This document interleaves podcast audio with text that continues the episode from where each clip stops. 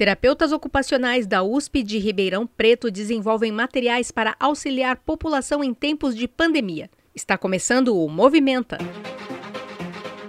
O podcast diário do jornalismo do Crefito 3. Esta é uma produção da Gerência de Comunicação do Conselho.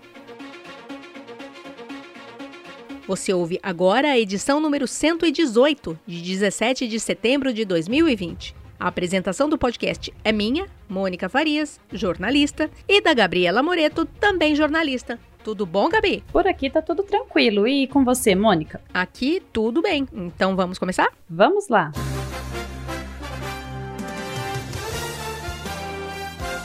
Qual notícia que é destaque hoje, Gabi? Terapeutas ocupacionais do Hospital das Clínicas da Faculdade de Medicina da USP, em Ribeirão Preto, desenvolveram diversos materiais para orientar população em tempos de pandemia.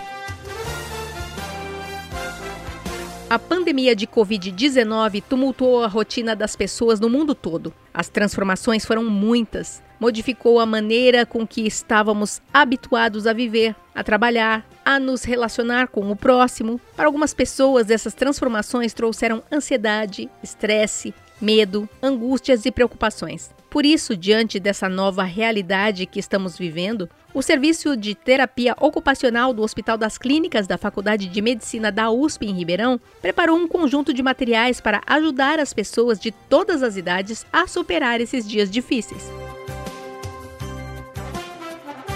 Em entrevista à assessoria de imprensa do HC, doutora Daniela de Paula Daniel, chefe do Serviço de Terapia Ocupacional do Hospital das Clínicas, explicou que a ideia de produzir os materiais surgiu no momento em que a equipe precisava se afastar do trabalho presencial para o trabalho remoto, mas as profissionais não queriam se afastar do contato com os pacientes. Foi então que surgiu a ideia de produzir materiais que pudessem auxiliar não só os pacientes do hospital, mas a população em geral. Doutora Daniela explicou que esse foi o modo que a equipe encontrou de alcançar as pessoas para que pudessem se beneficiar com o trabalho da terapia ocupacional, mesmo à distância. A realização deste trabalho pela equipe de terapia ocupacional contou ainda com o apoio de vários setores e funcionários do Hospital das Clínicas, como o Centro de Reabilitação, a equipe do grupo gestor do Serviço de Terapia Ocupacional, recreacionistas, oficiais administrativos, engenheiros e outros.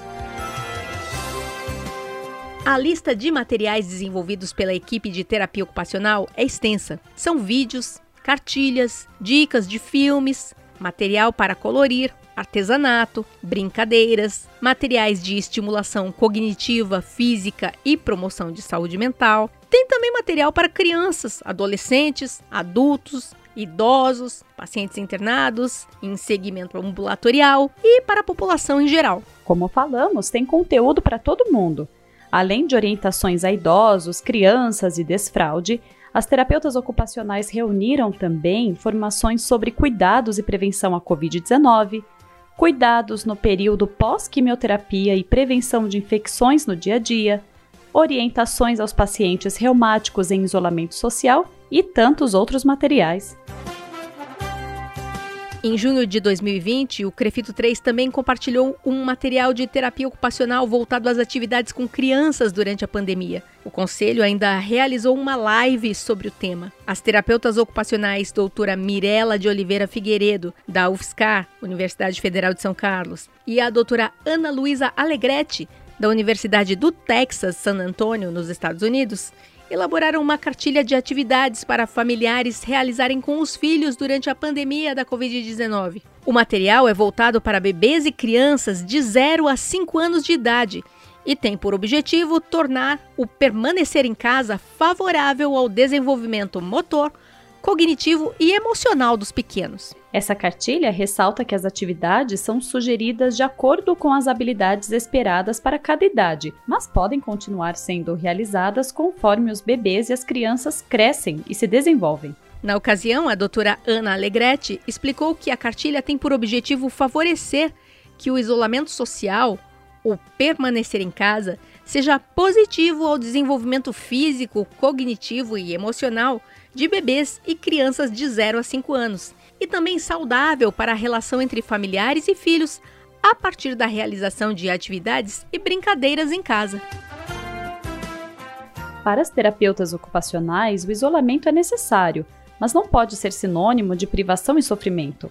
As famílias devem usufruir deste momento dentro de suas casas para fazer uma autoanálise, conscientizar e transformar as formas de pensar e fazer, algo que é difícil e às vezes impossível na rotina casa-trabalho. Por isso, as profissionais orientam que os familiares expliquem para os filhos pequenos o que está acontecendo no momento. Para isso, é preciso usar de sinceridade, sensibilidade e criatividade. Conforme explicaram, as crianças têm uma capacidade de compreensão diferente dos adolescentes, adultos e idosos. Assim, cabe aos pais usar da criatividade e da sensibilidade para situar os filhos em relação à pandemia. As cartilhas mencionadas nessa edição do Movimenta estão na descrição do podcast e no site do Crefito 3 para download. Em dia com a Covid-19, direto do campo de batalha. Estudo da USP de Ribeirão Preto sugere que o novo coronavírus pode infectar e matar diferentes tipos de linfócitos, células-chave na defesa do organismo. Não se sabe ao certo se a queda na imunidade provocada por esse ataque e qual seria a duração. No entanto, os pesquisadores não descartam a possibilidade de a infecção deixar algum tipo de sequela no sistema de defesa. Como você já sabe, desde a edição 91 deste podcast, estamos trazendo depoimentos de profissionais que estão atuando no enfrentamento à Covid-19.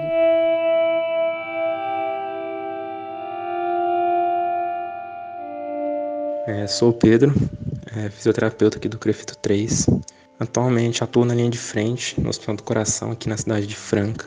Trabalhar na ala Covid é um misto de sentimentos, que vai desde a tristeza da perda de um paciente jovem de 20, de 30 anos, até o momento da alta de um paciente de quase 100 anos. A alegria de ver o paciente ir embora, retornando para sua família. E quando a gente lida com algo assim que age muitas vezes de forma tão agressiva como, como essa doença, era certamente uma tensão no ambiente de trabalho, uma tensão na equipe. Mas são nesses momentos que a gente percebe que estamos lá por algo maior, que a gente está lá para devolver aquele paciente que chegou crítico para a gente, para devolver ele para o solar, para devolver ele para sua família. Me despeço de você, ouvinte, e dos meus colegas Gabriela Moreto, jornalista, e Rodrigo Cavalheiro, que editou este episódio. Voltamos com mais notícias amanhã.